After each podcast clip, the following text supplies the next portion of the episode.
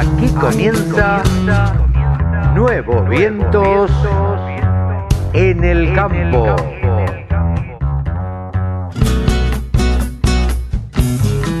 Hola, hola, hola. ¿Cómo les va? Muy buenos días, buenas tardes, buenas noches. ¿Cómo andan mis amigos? Aquí estamos en una edición más de Nuevos Vientos. Campo, Carlitos. Así es, y estamos con mi amigo Sebastián Nini del otro lado también.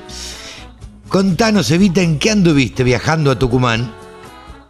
Tuvimos la oportunidad de que nos inviten el fin de semana pasado, por eso tampoco pude salir contigo, este, a, a visitar la provincia de Tucumán, aprovechando el día del primero de agosto, el día de la Pachamama. Mira. Eh, la verdad que fue muy lindo, recorrimos desde luego el primero la ciudad de San Miguel de Tucumán, donde pudimos eh, eh, conocer los, los museos desde la Casa Histórica de Tucumán hasta los museos sacros y algunas otras actividades propias eh, que, que- que son prácticamente cita obligada Claro. en la ciudad de Tucumán. Y después a la noche nos llevaron a comer como, como quien te lleva a comer al, al mejor restaurante de la ciudad, nos llevaron a comer a Chacho. Chacho es la, la casa de sándwich de milanesa más famosa de la Argentina. Mirá donde, vos. donde se ha ganado el, el- el premio al mejor sándwich de milanesa de la Argentina y por el cual también se festeja el Día Provincial del Sándwich de Milanesa en, eh, en San Miguel de Tucumán. en Tucumán. Bueno, Este, aclaremos una cosa para algún distraído, que son famosos los sándwiches de milanesa tucumanos, ¿no?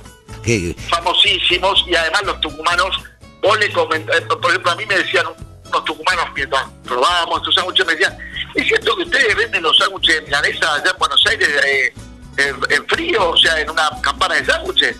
Digo, sí, claro. Claro. No, pero las milanesas se cocinan en el momento y, y- y, claro, es, es medio como ir a un, a un, a un fast food, ¿no? Acá, este, eh, en el momento te hacen la milanesa, le ponen tomate, lechuga, queso, eh, eh, mayonesa, mostaza y una salsa picante, quiere alguna cebollita salteada.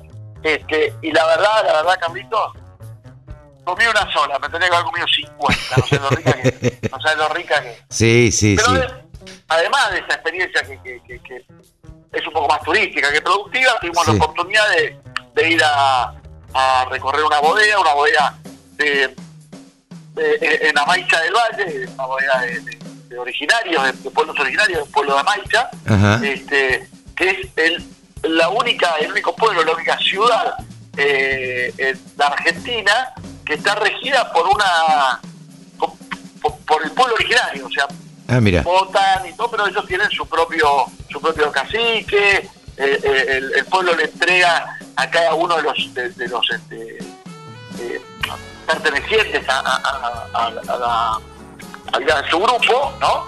Este, a, a- a su A su tribu. A, su tribu recto, no me sé la palabra, perdón, a su tribu le, entrega un terreno que eh, eh, en parte eh, sigue siendo siempre de la tribu, nunca es de la persona para que lo trabaje, para que haga algún emprendimiento, para lo que fuera. Y ellos ahí tienen, entre otras cosas, esta bodega que tuvimos la oportunidad de ver cómo trabajan este, la uva y, el vino que hacen. Y también en Tafí del Valle, una ciudad hermosa, la oportunidad de ver eh, cómo se trabaja los quesos eh, en, una, en, en un hotel boutique que a la vez es un campo de 9.000 hectáreas que supo pertenecer eh, a los a los jesuitas y donde se empezó a hacer estos quesos al estilo manchego eh, y que hoy lo hace una familia. El campo se llama Las Carretas. Es, her- perdón, Las Carreras. Es hermoso. Hermoso lugar y eh, eh, exquisitos los quesos que hacen. Tuvimos la oportunidad de hablar con uno de los este, responsables. Este, después vamos a, a poder escucharlo. Y por último, el último día, el día de la Pachamama, eh, fuimos a la ruina de los Quilmes a, Ah. a- poder eh, disfrutar a pleno el festejo y, y- y la ceremonia Sí, sí. a la Pachamama que se hace en la ruina de los Quilmes y que notablemente mucha gente de todo el país llegaba a rendirle este, homenaje a, a la Pachamama, A la Pachamama, sí, sí. a la Madre Tierra, ¿no? Seguro, Eh, seguro. Eh, Muy interesante. La verdad que eh, bien interesante. Yo conozco Tucumán, he estado en la Ruina de los Quilmes, eh, he estado en Tafí también, pero la verdad que es una provincia que vale la pena volver a visitar. Eh, es muy linda. Eh, con todo lo chiquita que es, es, es una provincia simpática y acogedora. Es, incluso eso de que sea pequeña, ¿no? Como provincia, a- a- digamos, en el mapa, ¿no? Comparado con todas las demás, Sí, eh, Tucumán tiene mucho para dar en ese espacio pequeño. Entonces, incluso así, es más interesante aún porque las distancias son cortas. Tiene la Tafí son 100 kilómetros. claro, sí, sí. ¿Viste? Este, vos estás en, eh, eh, en alguna otra provincia más, más grande, son- todos son 250, 300 kilómetros. Sí, sí. Eh, vos venís a Buenos Aires, desde, el interior, y decís, che, voy a capital, y voy a aprovechar para ir a Mar del Plata. Bueno, son 400 kilómetros, Eh, ¿no? claro. Una cosa de voy y vuelvo, ¿no? Claro, no es que Eh, voy así nomás y, y, es, y es un ratito. Son cuatro horitas cinco de viaje, ¿viste? No. Claro, de todas maneras son 100 kilómetros esto de Tafí que te decía, 110 kilómetros eh, eh, de sierra, ¿no? Que uno va eh, serpenteando, eh, no, no, no es una ruta para ir a 120, 130. No, no, seguro. eh, Claramente. El camino de subida a, a Tafí es lindísimo, una cosa disfrutable, 100%. 100%, 100%. Hermoso, además es un lugar hermoso por todos lados. Si Eh, te parece, si te parece, Cevita, arrancamos con, con esa nota que trajiste. Vamos, vamos a escuchar. Dale, arrancamos.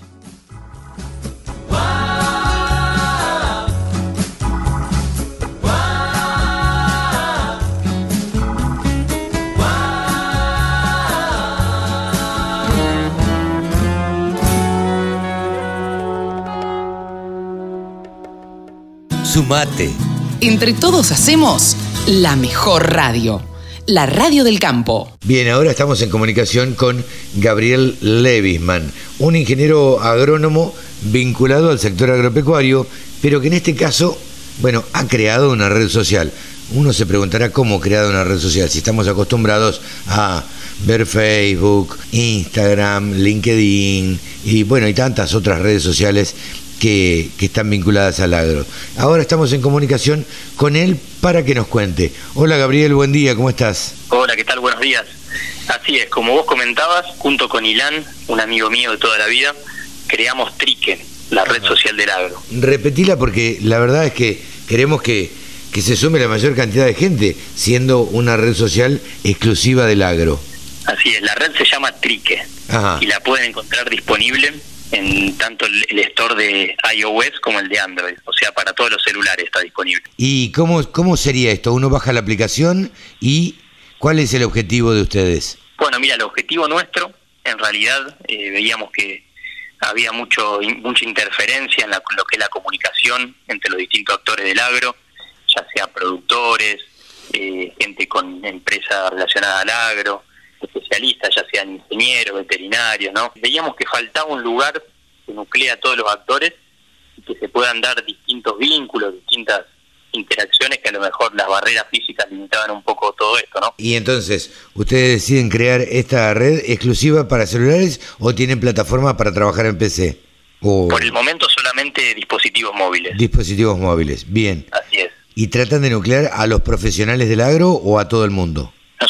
Tratamos de nuclear a toda la gente que está relacionada al agro, porque lo que buscamos justamente es eficientizar un poco lo que son las comunicaciones y que la gente le pueda sacar provecho, ¿no? Para poder encontrar colegas, encontrar personas que hacen lo mismo que ellas, que se estrechen también los vínculos y bueno, que las distancias no sean una limitante, que Bueno, muchas veces lo son. Claro, yo creo que con, con la comunicación como, como está dada hoy en día, bueno, esa limitante de la comunicación de, se, ha, se ha reducido bastante por el hecho de poder tener una reunión a 500 kilómetros de distancia y creo que la pandemia también nos, eh, nos hizo un curso acelerado de, de- de comunicación, ¿no? Seguro, seguro. Particularmente, yo que vengo de familia de productores, siempre estuve inmerso en lo que es el, el sector, Mm. veía también muchas veces que a mi papá o amigos de mi papá que están en el, en el rubro tenían muchos problemas, por ejemplo, para contratar un servicio. O sea, a la hora de, por ejemplo, realizar una cosecha o un cultivo, Claro. llamaban a una persona y a lo mejor esa persona ya hace 10 años no se dedicaba a cosechar o hace 10 años ya se había mudado a la ciudad Claro. Entonces yo creo que de esta forma también uno va a poder encontrar a gente que hace lo que uno busca Ajá. y de esa forma hacerlo más eficiente, como te comentaba, ¿no? Claro, claro. ¿Sería alguna, de alguna manera, a ver, de encontrar proveedores o de unir proveedores con, con productores? Mira, la idea es que cada uno pueda publicar, ser libre en publicar lo que desee y que obviamente uno vaya comentando las publicaciones de otras personas en relación a si le interesó o quiere saber un poco más, quiere ver si esa situación a lo mejor tiene una respuesta que está pasando, a lo mejor una, una maleza nueva en, en tal lugar, uno puede darle la solución a ese problema o simplemente, como te comenté, uno puede contratar un servicio, hablarle al privado a una persona que, que tenga algo que a al productor le interese, ¿no? Claro. ¿Está dedicado a la agricultura o a la agricultura y ganadería? Mira, lo que nosotros tenemos, que es algo novedoso, a diferencia de las redes sociales que ya existen, que de hecho Trique no viene a reemplazarlas, sino que viene a ser un complemento, eh, que es un motor de búsqueda que se puede segmentar en relación a categorías. Nosotros, cuando le decimos a la gente que publique, nosotros también le decimos que categorice Ajá. esa publicación. Una de cuatro categorías, que pueden ser agricultura, ganadería, ocio e información general. Ajá. En relación a que una persona esté subiendo, tiene antes que antes de subir la publicación, Claro. categorizarla y en relación a esto, después en el motor de búsqueda puede segmentar también lo que busca. Si a un ganadero no le interesa a lo mejor la agricultura, solamente puede ver las publicaciones de ganadería. Claro. ¿Entiendes? Sí, sí, sí. Y ahí estás acotando todo y, y no estás viendo cosas que no te interesan. Exactamente, exactamente.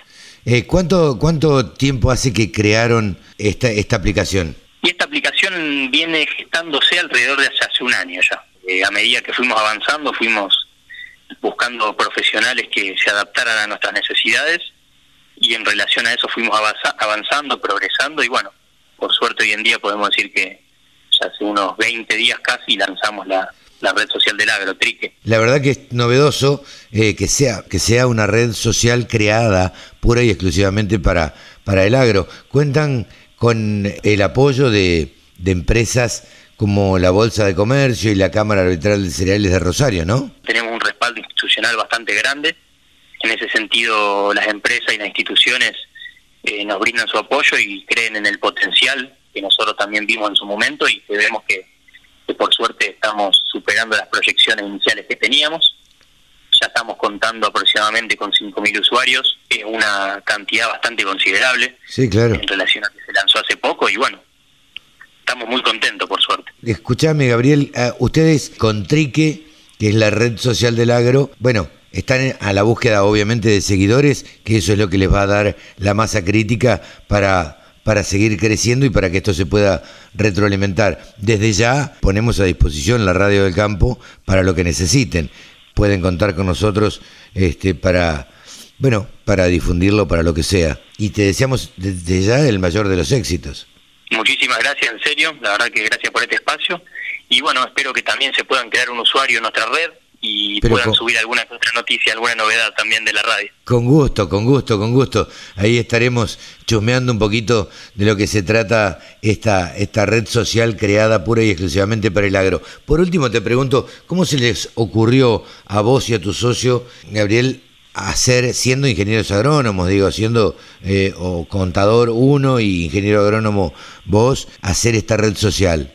Digo, porque no, no, vienen del mundo de- del diseño o del mundo de la programación. Bueno, la realidad es que un día, como cualquier otro, cuando empezó a aflojar la pandemia, allá por mediados de 2020, con Ilan nos juntamos a, a charlar, a tomar unos mates, siempre nos gustaba hablar un poco de la actualidad del sector y las problemáticas, ¿no? Y en una de ellas veíamos que, bueno, había mucha gente que veía que no tenía un lugar en donde poder expresarse, buscar ayuda, subir libremente una foto, una publicación estando en el campo y encontrar ayuda, ¿no?, de un colega.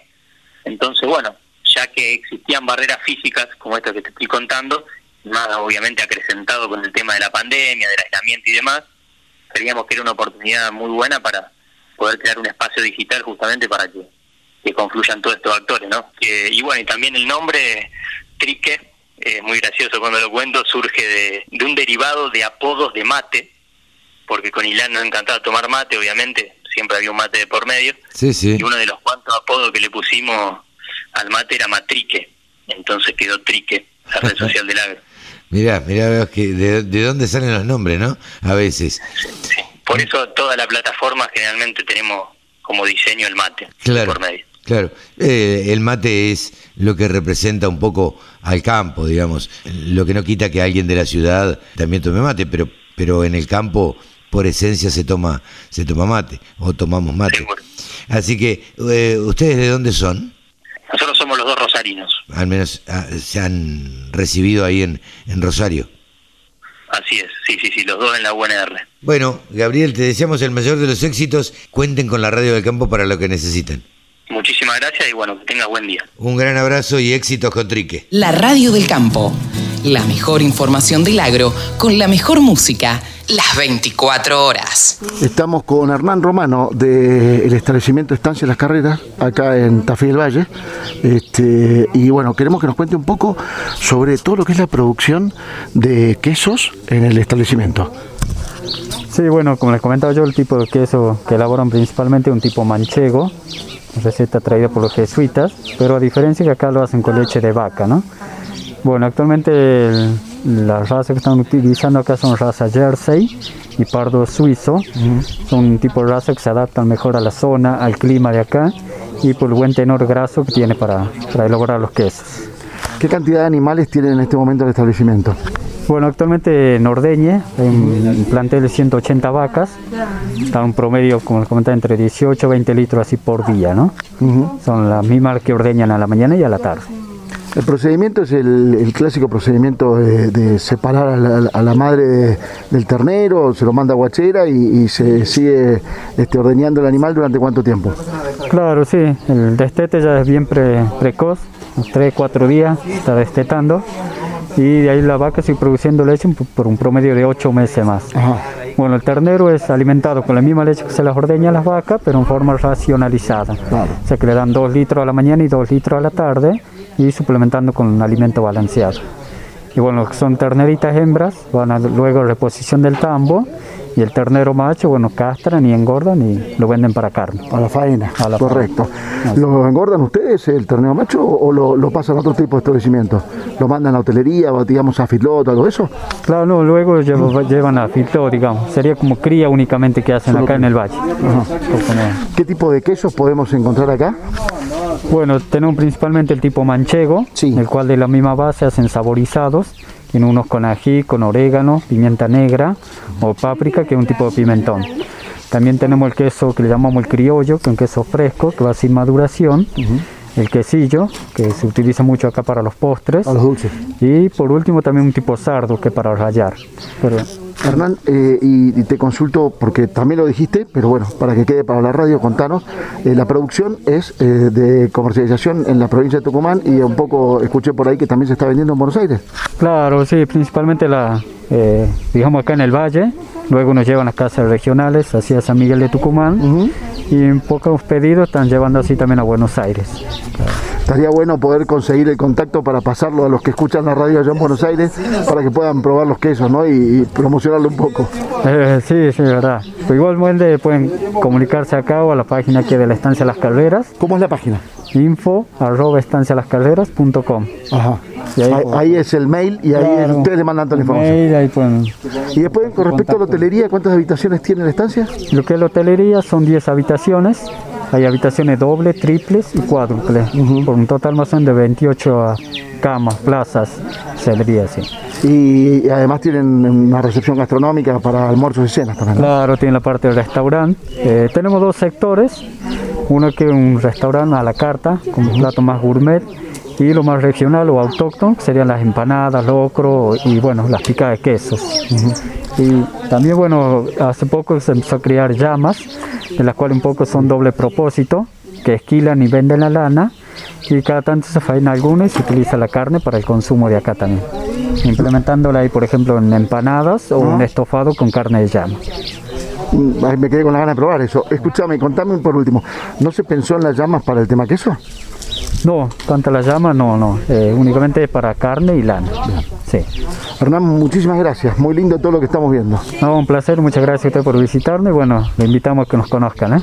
Gracias. Sumate. Entre todos hacemos la mejor radio, la radio del campo. Jornada Campo Virtual del Instituto de Promoción de la Carne Vacuna Argentina. Miércoles 18 de agosto. Online y gratuita. Establecimientos El Guanaco y Don Salvador, provincia de Salta. La eficiencia. Pilar en sistemas productivos. Salta y una ganadería que no se detiene. Cría y recría. Productividad forrajera. Pastoreo. Suplementación. Feedlot. Marketing de carnes. Conexión gratuita. Cupos limitados. Infórmense e inscripción en www.ipcba.com.ar o al WhatsApp 54 911 44 15 8189. Hola Carlos, ¿qué tal? ¿Cómo estás? Espero que estés muy bien. Y también le aprovecho para mandarle un saludo a todos nuestros oyentes que siempre nos escuchan y siempre nos bancan del otro lado. Les quiero mandar un gran saludo. Empezamos con las noticias deportivas, con lo que nos compete, que es el deporte. Esta semana tuvimos actividad en la Copa Argentina. Boca se enfrentó a River en un superclásico por los octavos de final de la Copa Argentina. El partido en los 90 minutos quedó 0 a 0, un partido bastante aburrido que no fue tan entretenido y no hubo tanta expectativa al respecto, ya que estamos en una época eh, con Juegos Olímpicos, que hace pocas semanas Argentina fue campeona de América, eh, mucha actividad deportiva que opaca un poco lo que está sucediendo en el fútbol local, pero eh, Boca tuvo que ir a los penales contra River, en donde ganó por 4 a 1, Boca convirtió los cuatro penales que pateó y River solamente convirtió uno que fue el de David Martínez, mientras que en Boca Rojo, Ramírez, Pavón e Izquierdos, que pateó el último penal, hicieron que Boca avance a los cuartos de final de la Copa Argentina. Siguiendo con el fútbol, si les parece, pasamos a lo que a los partidos que va a haber del campeonato local este fin de semana. Vamos a tener partidos como el de Unión San Lorenzo, que se enfrentarán hoy a las 4 menos cuarto de este sábado. También hoy sábado tendremos a Godoy Cruz que recibirá a River Plate. Eh, y el domingo tendremos a las 6 de la tarde a Boca contra Argentinos Juniors. Y posterior a ese partido vamos a tener el clásico de Avellaneda entre Independiente y Racing que va a ser a las 8 y cuarto de la noche de este domingo, un partido en el que vamos a estar todos expectantes por ver lo que pasa. Eh, Racing que ganó el último encuentro eh, en el que se enfrentaron ante Independiente, que fue en el cilindro Avellaneda por 1 a 0 con gol de Enzo Copetti, les recuerdo. Y vamos a tener también en la semana ya, eh, con el correo de la semana, martes, miércoles, jueves, vamos a tener la Gran Copa Libertadores, vamos a tener a River Plate que se va a enfrentar frente a Atlético Mineiro este miércoles a las nueve y media de la noche. Recordemos que River Plate es el único equipo argentino que eh, permanece hasta ahora en la Copa Libertadores. Otros encuentros interesantes de la Libertadores son el de Sao Paulo Palmeiras, que se enfrentarán el martes nueve y media de la noche. El miércoles, antes del partido de River, a las siete y cuarto de la tarde, Olimpia contra Flamengo y el jueves Fluminense se verá las caras con Barcelona de Ecuador.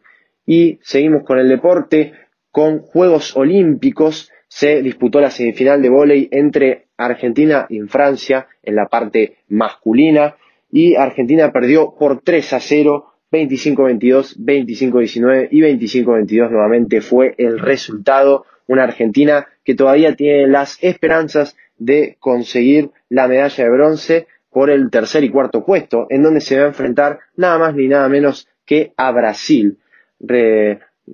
recordando que en los Juegos Olímpicos de Seúl 1988, Argentina, eh, respecto en vóley, fue lo más lejos que llegó ya que consiguió el bronce justamente ante Brasil por el tercer y cuarto puesto, en el que lo venció 3 a 2 y esperemos que ahora en Tokio la historia se repita y Argentina se lleve la de bronce y nos traiga lo que sería, si se la lleva, la segunda medalla conseguida en estos Juegos Olímpicos. Recordemos que la primera fue la que consiguieron eh, los, de, los jugadores de rugby masculino en el Rugby 7, eh, cuando se llevaron el tercer puesto de eh, estos Juegos Olímpicos. Y siguiendo con el hockey femenino, vamos a tener el encuentro entre Argentina y Países Bajos por la final del hockey femenino y esperemos que por primera vez en la historia Argentina se lleve la de oro eh, en esta disciplina y le deseamos obviamente lo mejor a todas las leonas que están dirigidas por el gran Chapa que tiene mucha historia en lo que respecta al hockey nacional. Y eh, vamos a hablar un poco de la última noticia, que una noticia que ocurrió hace un año, literalmente, pero esta vez es oficial. Lionel Messi se va del Fútbol Club Barcelona. Esto se anunció el jueves por la tarde, hora argentina, por la noche, en la hora española, en donde Lionel Messi se, eh, confirmó que no participará más del club culé en esta temporada. Eh, esto lo informó el Barcelona a través de un comunicado de tan solo nueve renglones eh, pero lo más importante, la parte más importante es el primer párrafo que se los voy a leer a continuación y dice así. A pesar de haberse llegado a un acuerdo entre Fútbol Club Barcelona y Leo Messi y con la clara intención de ambas partes de firmar un nuevo contrato en el día de hoy, no se podrá formalizar debido a obstáculos económicos y estructurales, entre paréntesis, normativa de la Liga Española. Esto quiere decir que si el Barcelona contrata se excedía del presupuesto total que tiene para utilizar en salarios, que son 200 millones. Recordemos que el salario de Messi es el más alto del mundo y por lo tanto el más alto de la Liga Española y que si lo llegan a contratar eh, se excederían del fair play financiero y esto tendría grandes consecuencias para el club que no está para meterse en problemas económicos ni problemas con las principales dirigencias del fútbol europeo como lo es la UEFA.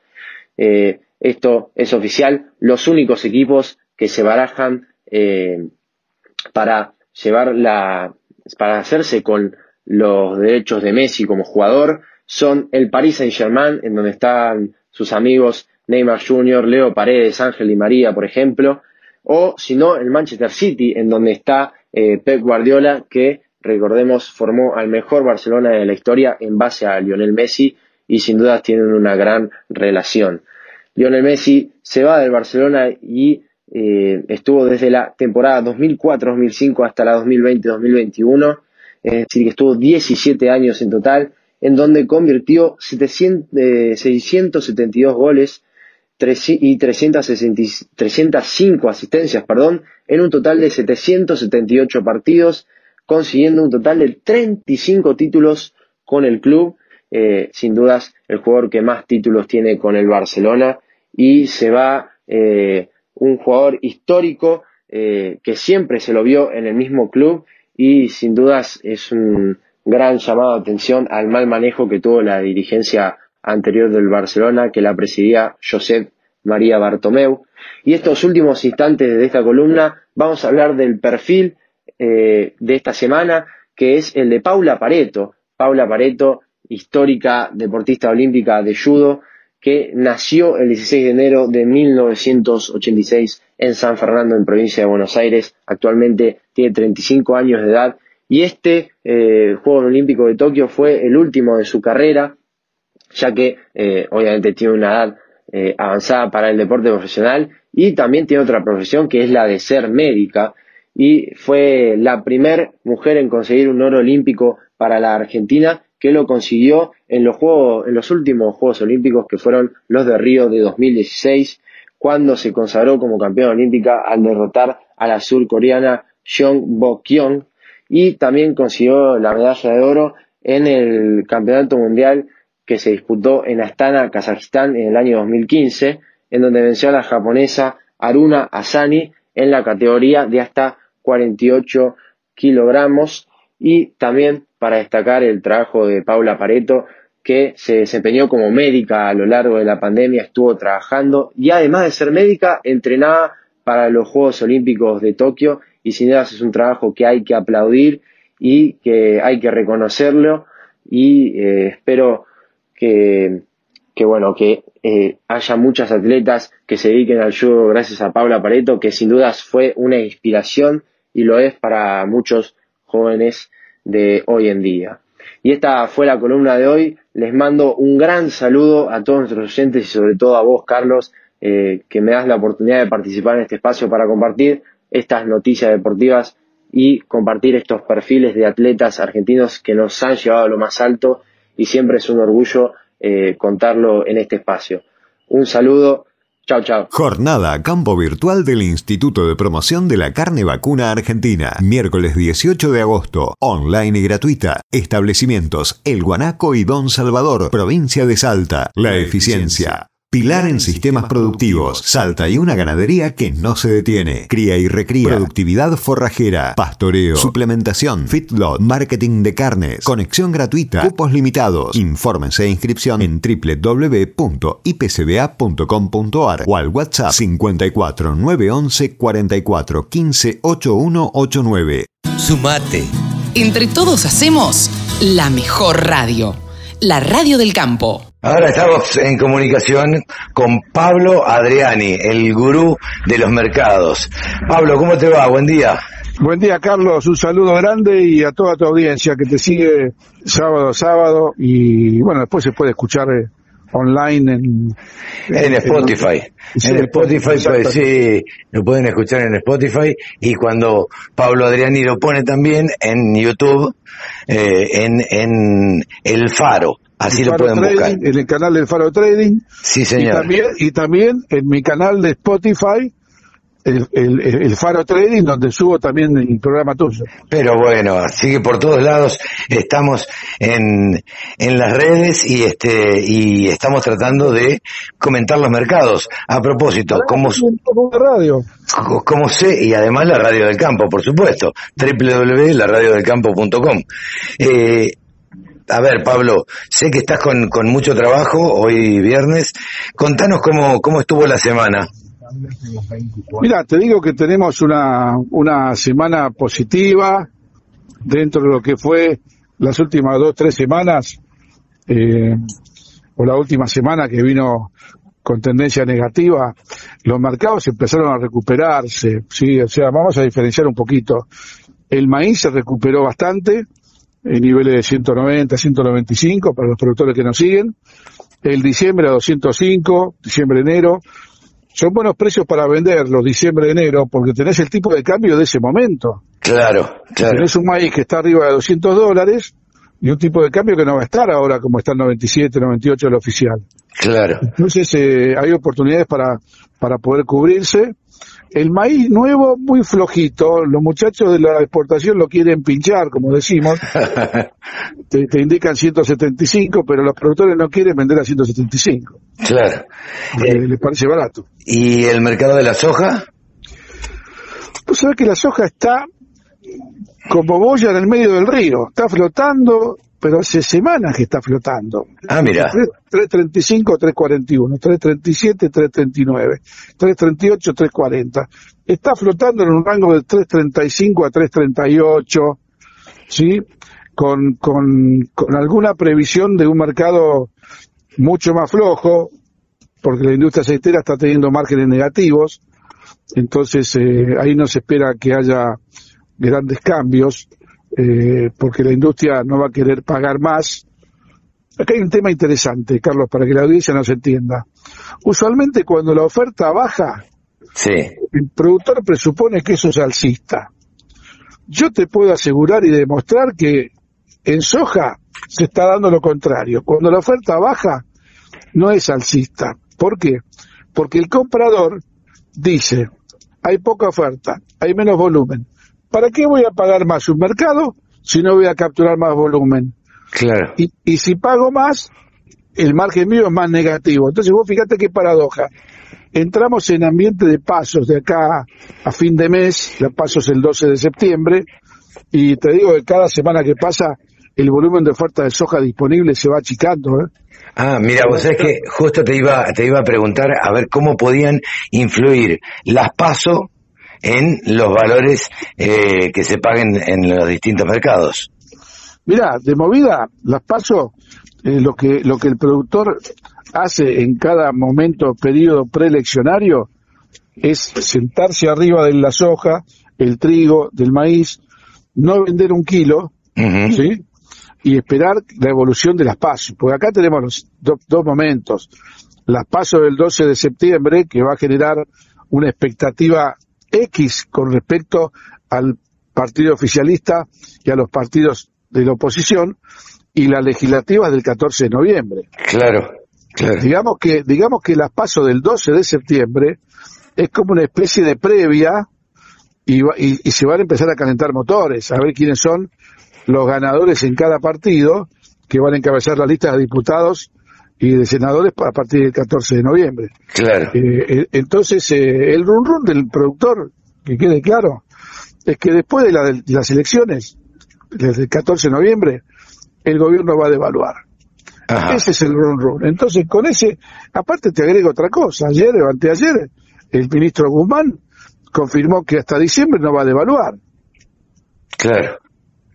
Mirá, vos te está diciendo el gobierno, hasta diciembre no voy a devaluar, te está diciendo no vendas un kilo. Fíjate, el- peor, el peor mensaje que le puede dar un, a un sector que está dolarizado por sus cosechas es ese mensaje. Claro. Qué, qué raro que, que se equivoquen así, ¿no? Sí, no sabés, sí, yo creo que no tienen ni idea de lo que es eh, toda la cadena agrocomercial de- del- del trading en Argentina, sí, o sea, estamos empezando a dar algunas puntitas, eh, Carlos, de lo que es el trading, ¿no? Claro. Puede haber novedades con respecto a, a futuras acciones que vamos a hacer, eh, lo que tiene que ver con el trading en Argentina y en el mundo, y la función de los traders, o sea que Sí, sí. es todo muy apasionante este, este negocio. La verdad que sí, la verdad que sí. Y que, bueno, lo que se espera, ya lo dijimos, eh, digamos, el productor se va a quedar, como decís vos, eh, sentado arriba del, del trigo, de la soja o del maíz y, y no va a vender. Exacto. Y el otro producto que está reviviendo un poco, porque mm, por- es el trigo. Ajá. Está, está viendo resultados muy malos en las cosechas de trigo de Estados Unidos, de, de, de- de- de Canadá, Ah, mira. en la evolución de los cultivos en Rusia y, y- y el fracaso que ya tuvo la cosecha de trigo australiano, que, está, eh, que ya prácticamente eh, está confirmado que entre Canadá y Australia pierden entre los dos casi 5 millones de toneladas de saldos exportables entre los dos. Eh, agregarle la, la- la helada que hubo en Brasil esta semana y la semana pasada en Paraguay y en Sí. Brasil, Con nevadas incluso. con nevadas incluso, que en Paraguay liquidó el 70% del trigo paraguayo.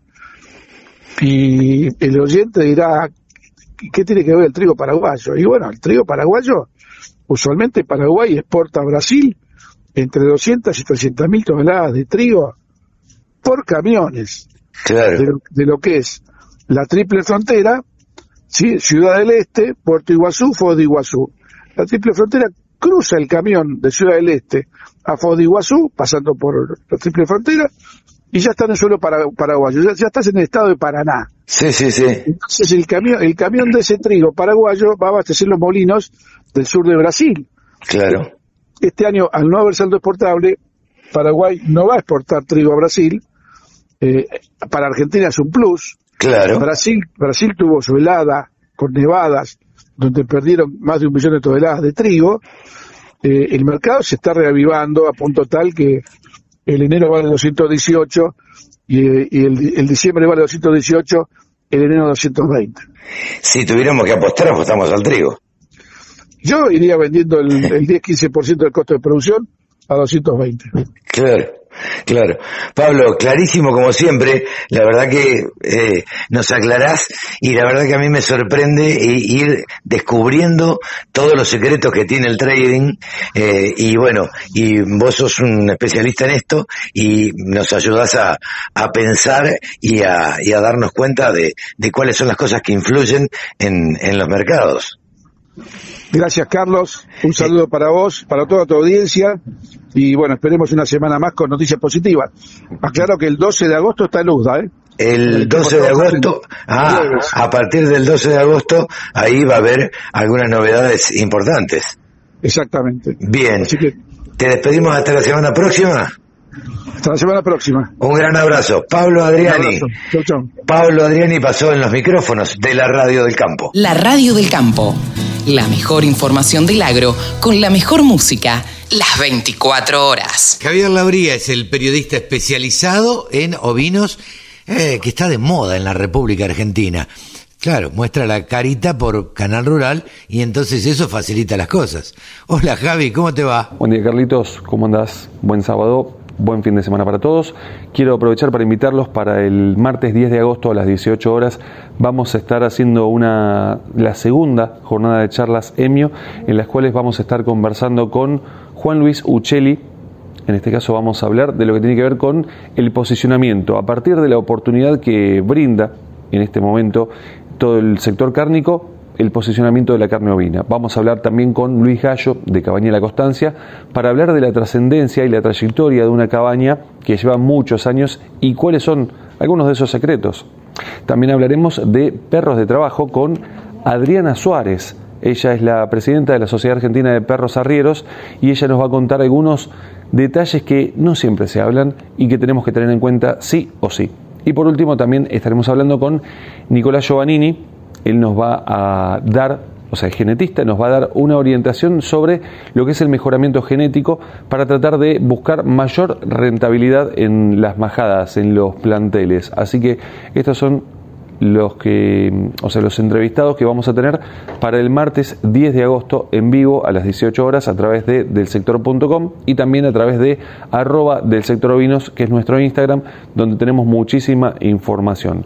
Así que la invitación está hecha para todos los que quieran sumarse www.delsector.com para suscribirse y por supuesto agradecerles a todos los que se van sumando y a todos los auspiciantes que nos acompañan en esta oportunidad. ¿Te parece que pasemos a los valores de lanas, eh, las cotizaciones de lanas y carne? Esta semana no hubo actividad en el mercado de lanas australianos, sin embargo el martes próximo se van a estar restableciendo las actividades en ese centro concentrador y formador de precios. Por otra parte, en cuanto al mercado neozelandés, esta semana en la isla norte se comercializaron 6.400 fardos y se espera para la semana próxima, para el 12 de agosto, una actividad en la isla sur con una oferta inicial de 7.200 fardos. Vamos a repasar los valores de referencia en el sistema CIPIM en nuestro país por estos días en cuanto a las lanas para ver cómo se llega de aquí al restablecimiento de las actividades el día 10 de agosto. Tenemos por un lado las lanas patagónicas 17 migras lana superfina con 60% de rinde al peine, la preparto 8 dólares con 65 y la posparto 8 con 35, 20 micras 55% de rinde, 4 con 43 y 4 con 32, 24 micras y media 60% de rinde, 3 con 11 y 3 con 7 centavos la posparto y ya pasamos a una cruza patagónica, 27 migras 55% de rinde, 1 dólar con 86 centavos. Ahora en cuanto a lo que tiene que ver con lanas no patagónicas. Vamos con una merino, zona provincia de Buenos Aires, 20 micras, 60% de rinde, menos del 3% de materia vegetal, 4,88, del 3 al 5% de materia vegetal, 4,64 y del 5 al 7%, 4 dólares. Cuando hablamos de 22 micras, 60% de rinde, menos del 3% de materia vegetal, 4,13, del 3 al 5% 3,92 y del 5 al 7% 3,38. Seguimos en zona provincia de Buenos Aires, pero ahora con lana Corriel 27 micras, 60% de rinde, 1 dólar con 93 centavos. 28 micras y media, esto es lana Corriel, pero en zona litoral, 68% de rinde, 1 dólar con 67 y volvemos a provincia de Buenos Aires con una lana Romney de 32 micras con 60% de rinde en 96 centavos de dólar.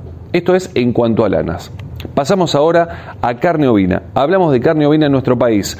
No hay referencias por estos días, si hablamos de Patagonia, en lo que tiene que ver con Santa Cruz, si subimos de Chubut y de ahí hacia Río Negro y Neuquén, tenemos referencias y en lo que es el norte de la Patagonia hay cada vez más corderos. Sin embargo, esta oferta de corderos no llega a alcanzar lo que es la demanda en las carnicerías, así que los valores en ascenso para los corderos, también en lo que tiene que ver con adultos, hay poco cordero pesado y refugo. Si hablamos de Santa Cruz, directamente no hay referencias. Tenemos que hablar de un valor casi estandarizado para el refugo por estos días. Así que vamos a hablar en en ese caso de esos números.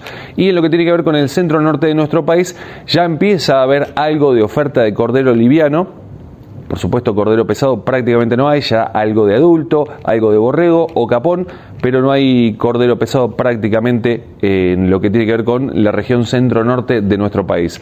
Vamos por partes. Vamos primero con los valores de Patagonia, con lo que es el cordero, el adulto, de 240 a 305 pesos el kilo, el cordero liviano de 410 a 450, el pesado, lo poco que se consigue en Patagonia, 360 a 375 y el refugo, tanto para faena como para invernada, 2.800 pesos, esto es por cabeza y todos estos valores al productor sin IVA puerta del frigorífico, es decir, a la carne.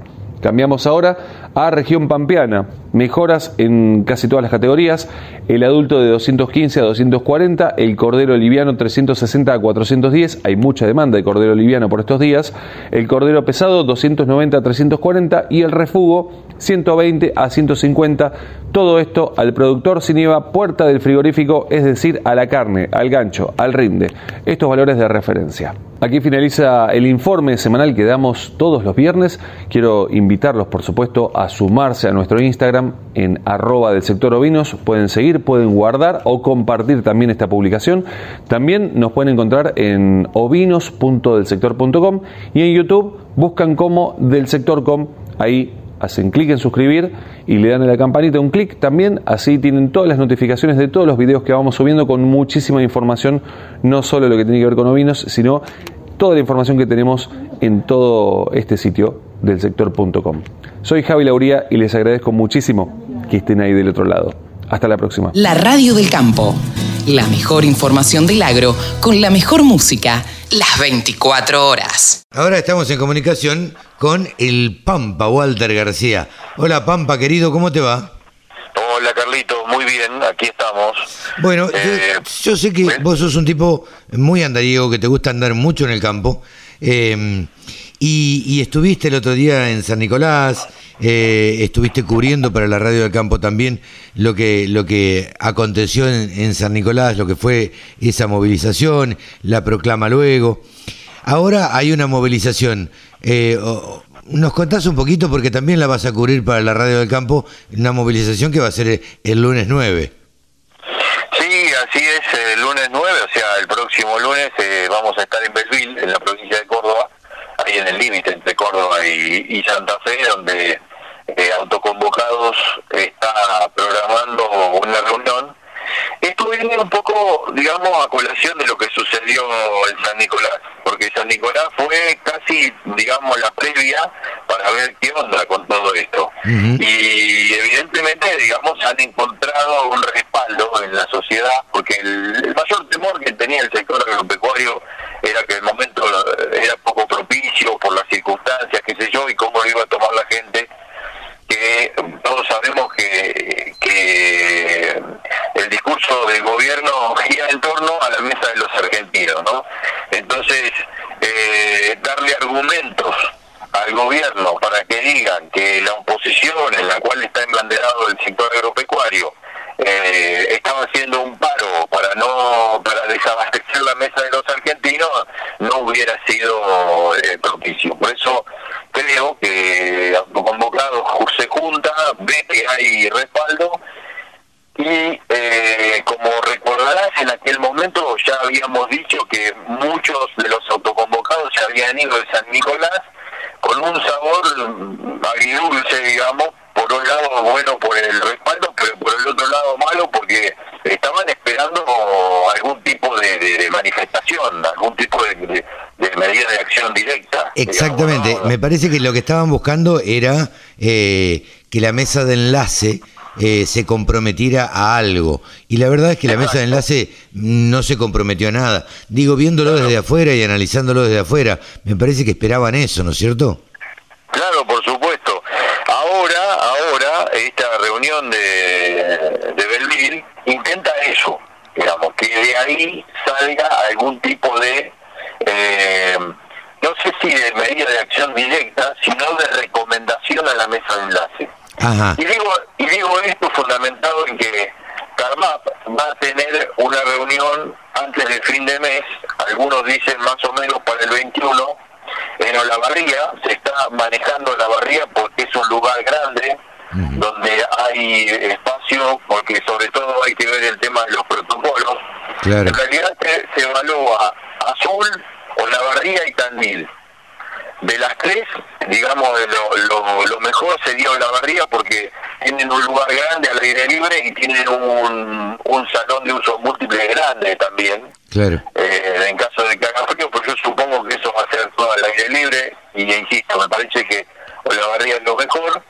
Pero bueno, veremos veremos qué es lo que sucede, eso está en negociación. Pero teniendo en cuenta esto, seguramente no va a poder salir de, de Belville otra cosa que una recomendación a la mesa de enlace del estilo, bueno, los que nos convocamos aquí estamos dispuestos a...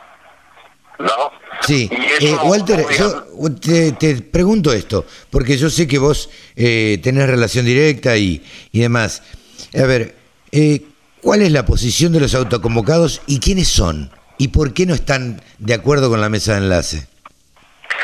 A mí me parece, primero, digamos, los autoconvocados son muchos y son autoconvocados, así que hay de todo. Eh, eh, muchos, obviamente, al estar no institucionalizados. Es muy interesante el movimiento autoconvocado porque ellos pueden decir cualquier cosa, gritar y, y, digamos, eh, decir lo que se les venga en gana, porque ellos no se metan, no se, no se, no se sientan a la mesa de negociación.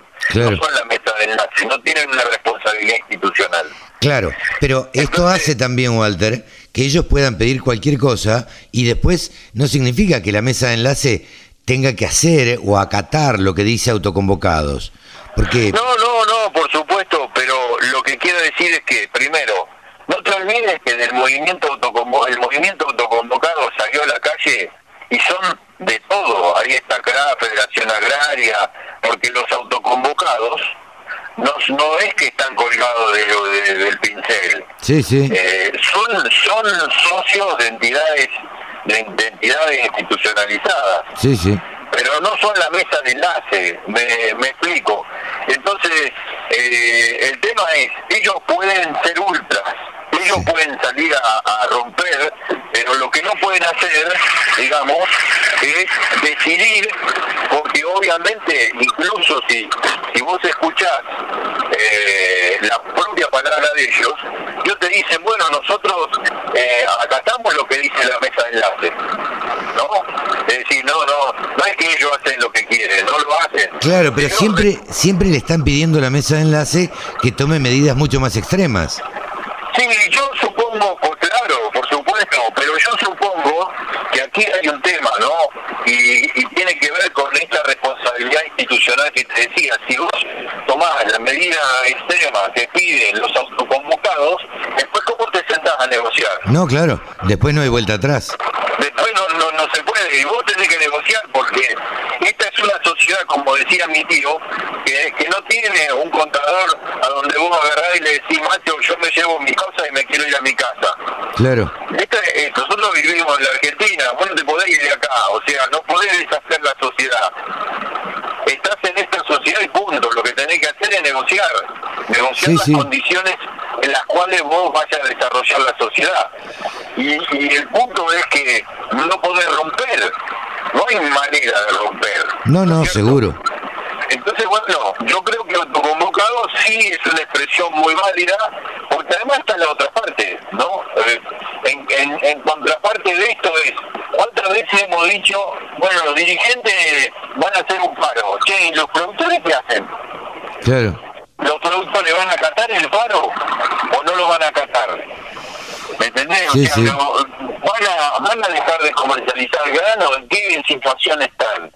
Y, y este es un tema que obviamente, digamos, le preocupa a todos. Sí, Por eso insisto, que, que es muy interesante que autoconvocados como productores agropecuarios diga, nosotros estamos dispuestos a hacer esto. ¿No es claro, cierto? pero después todo lo cumplen. Porque yo, ¿sabés qué es lo que pasa, Walter? Es que yo, y como vos, te habrás enterado que cuando hubo el cese de comercialización de, de Hacienda, por ejemplo, sí, medida que para mí no tuvo absolutamente ningún efecto, este, porque salvo que dejes de, de vender eh, animales durante dos meses, eh, no va a producir ningún efecto, porque las cámaras están abarrotadas siempre de los frigoríficos, no se va a, a desabastecer. Y hasta que no se desabastezcan las grandes ciudades, eh, la medida no se nota. Esto, esto es una, una opinión bastante particular o personal, digo. Pero más allá de eso, nos hemos enterado que gente, hubo gente que comercializó Hacienda. Entonces, digo, y entonces, eh, ¿a ¿dónde está la unión de los autoconvocados o, o de los ganaderos y, y demás?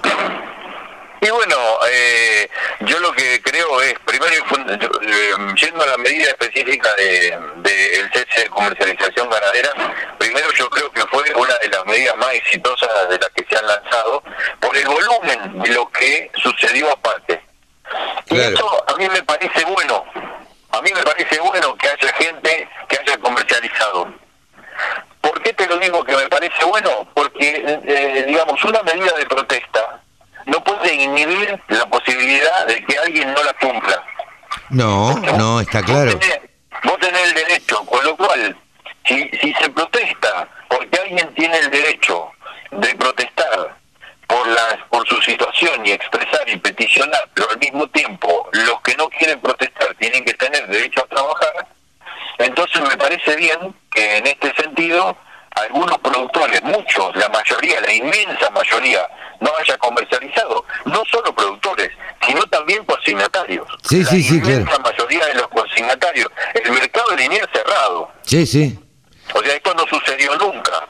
Entonces, y que haya algunos hayan dicho, "Oh, yo estoy de acuerdo, yo pienso otra cosa, o tengo otra urgencia, Sí, o sí. no me importa, o no soy... Y bueno, y nada, y, y hayan podido hacerlo, a mí no me parece, no me parece mal.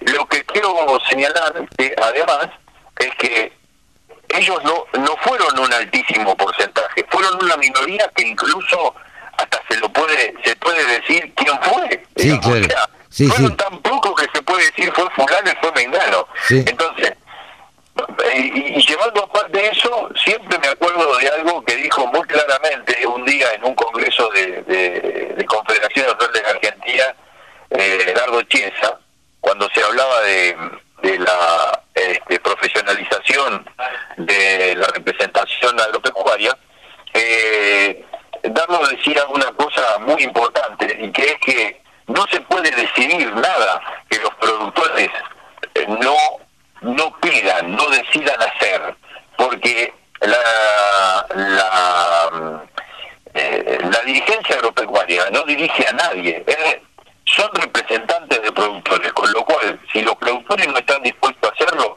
cualquier cosa que decía la, la representación no va a suceder. Sí, claro, seguro.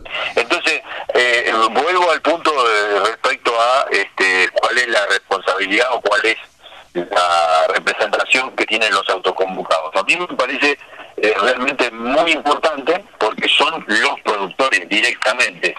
Y eso obviamente eh, de alguna manera garantiza representatividad. Sí, sí.